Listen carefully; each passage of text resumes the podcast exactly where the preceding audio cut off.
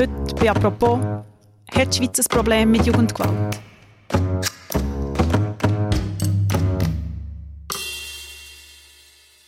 Im September ist es gerade zu drei krassen und besonders tragischen Fällen von Jugendgewalt in der Schweiz gekommen. In St. Gallen ist ein 20-Jähriger nach einem Streit mit anderen Jugendlichen so schwer verletzt, dass er nach zehn Tagen im Spital gestorben ist.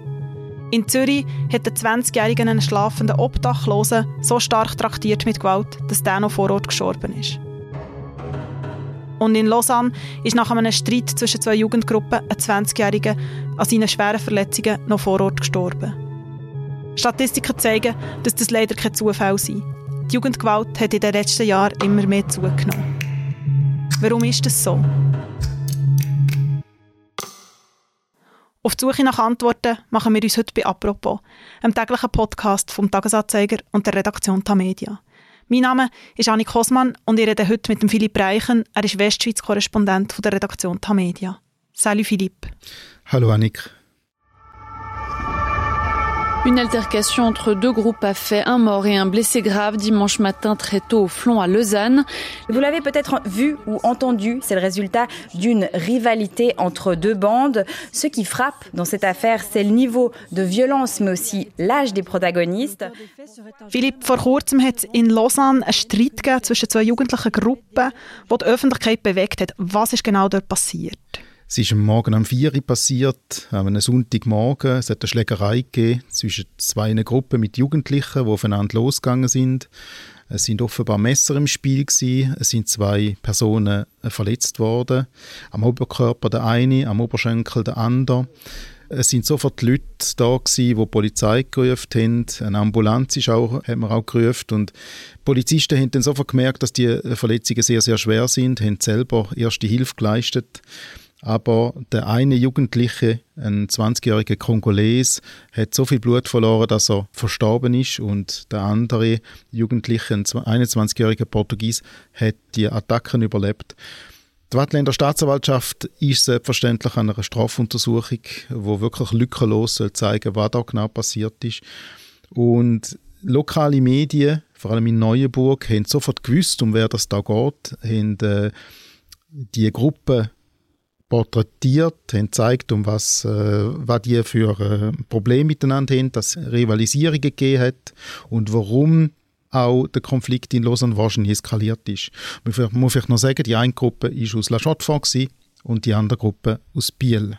Du hast jetzt vorher angetönt, die Westschweizer Medien haben sehr schnell grösser über den Fall berichtet. Auch in der Deutschschweiz ist nach dem Vorfall die Frage aufgekommen, ob die Westschweiz ein Problem mit Jugendbanden hat. Wieso ist die Frage aufgekommen? Also die Westschweizer Medien haben sofort gewusst, um wer das da geht, weil die Gruppen offenbar schon seit längerem auffällig sind in ihren Städten. Und die Neuenburger Polizei hat mir dann auch bestätigt, dass sie auch die Jugendlichen schon seit längerem auf dem Radar hat, weil es immer wieder Provokationen gegeben hat, Vorfälle gegeben hat und so weiter und selbst Strafuntersuchungen gegeben hat. Gleichzeitig hat mir aber der Polizeisprecher auch gesagt, das Phänomen von so äh, Gruppen, die Gewalt ausüben, ist eigentlich nicht neu. Aber was in der letzten Zeit entstanden ist äh, aus der Gewaltbereitschaft, ist durchaus besorgniserregend und auch ja, äh, problematisch geworden. Und im Kanton Neuenburg ist vor allem die Bergregion betroffen, also eben La Chaux-de-Fonds, wo sich ja in den Bergen befindet.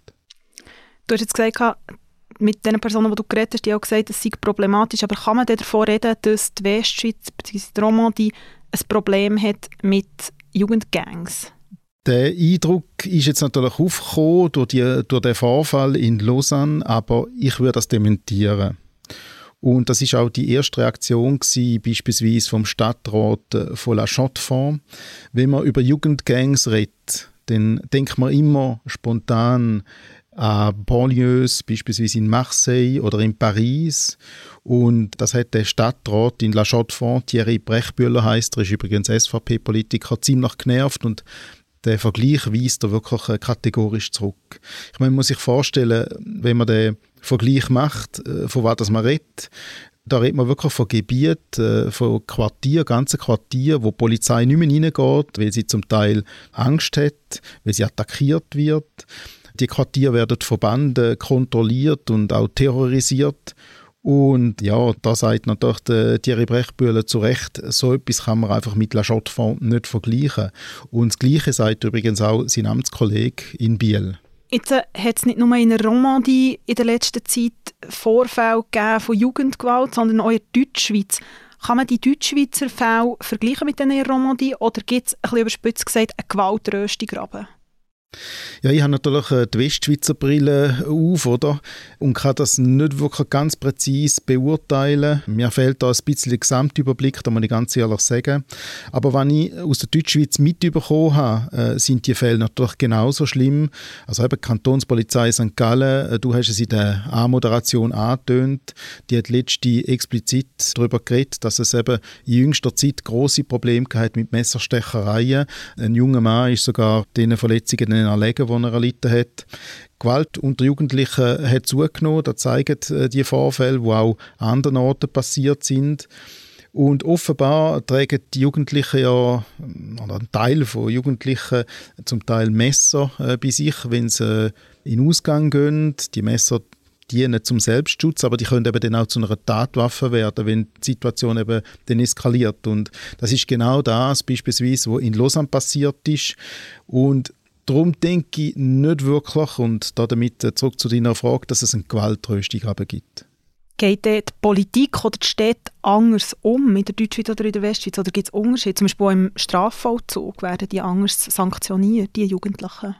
Das glaube ich nicht. Also, gerade im Kanton Watt, wo ich ja lebe, ist es so, dass die Jugendstaatsanwaltschaft, wenn sie Probleme sieht, sehr, sehr schnell eingreift und auch handeln tut. Also ich glaube nicht, dass man da ziemlich äh, zu lang zuschaut und äh, so quasi Situationen eskalieren lässt. Jetzt, wenn man Statistiken anschaut, sieht man, dass die Jugendgewalt seit 2015 stetig hat zugenommen. Gibt es Zahlen konkret, wie viele Fälle es letztes Jahr oder vielleicht sogar das Jahr gegeben hat?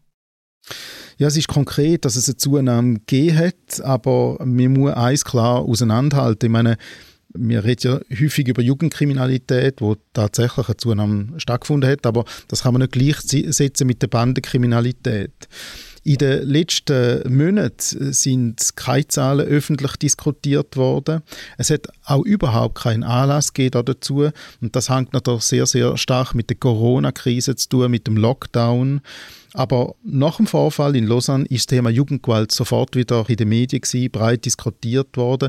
Und zwar nicht nur in Neuenburg und in Biel, sondern eben von Genf bis Fribourg. Die Sicherheitsdirektoren von diesen Kantonen äh, sind sich einig es gibt Jugendgruppen, aber es sind höchstens ein paar Dutzend Jugendliche, allerhöchstens ein paar Dutzend Jugendliche der ganzen Romandie, wo wirklich sich in diesen gewaltbereiten Gruppen tummeln. Und wenn bis jetzt äh, die Jugendlichen aufeinander losgegangen sind, ist es eigentlich, eigentlich immer wie eine Spielerei. Das ist auch so gewesen, beispielsweise bei den Jugendlichen in Biel und La Chaux-de-Fonds. Aber aus dieser Spielerei jetzt in dem Fall, da ist dann wirklich eskaliert, oder? Und ja, vielleicht muss man noch ergänzen, jetzt in dem Lausanner Fall, dass die Jugendlichen dass die, der verstorbene Jugendliche kürzlich eine Gefängnisstrafe abgesessen hat und erst ein paar Tage vor seinem Tod aus dem Gefängnis entlohnt worden ist. Du hast jetzt gesagt, in diesem Lausanner Fall ist es aus einer Spielerei herausgekommen. Weiss man denn, warum das Jugendliche überhaupt gewalttätig werden? Also über den Fall in Lausanne weiß man, dass das offensichtlich, ich sage jetzt einmal, einen ziemlich banalen Hintergrund hat. Es soll offenbar jemand aus der Bieler Gruppe mit einer Bieler Frau zusammen sein und die Beziehung ist dann irgendwie in Brüche gegangen. Die Bielerin hat sich dann irgendwie verliebt in einen ähm, jungen Mann aus La Chaux-de-Fonds, aus der anderen Gruppe und durch da offenbar sind die Gruppen aufeinander aufmerksam worden und wegen der Liebesgeschichte, vielleicht auch wegen dem Liebesdrama, äh, sind dann die Gruppen immer mehr aufeinander losgegangen. Es hat Rivalität gegeben, äh, Aggressionen und so weiter und so fort und das hat dann zu dem Drama in Lausanne schlussendlich geführt.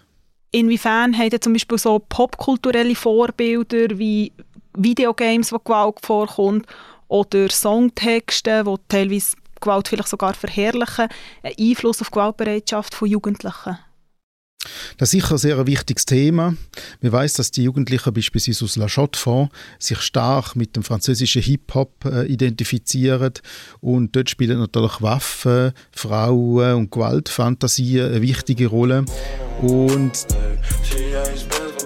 die Jugendlichen selber haben äh, Rap-Songs äh, produziert und haben in diesen Rap-Songs teilweise auch in diesen Gewaltfantasien äh, geschwelgt.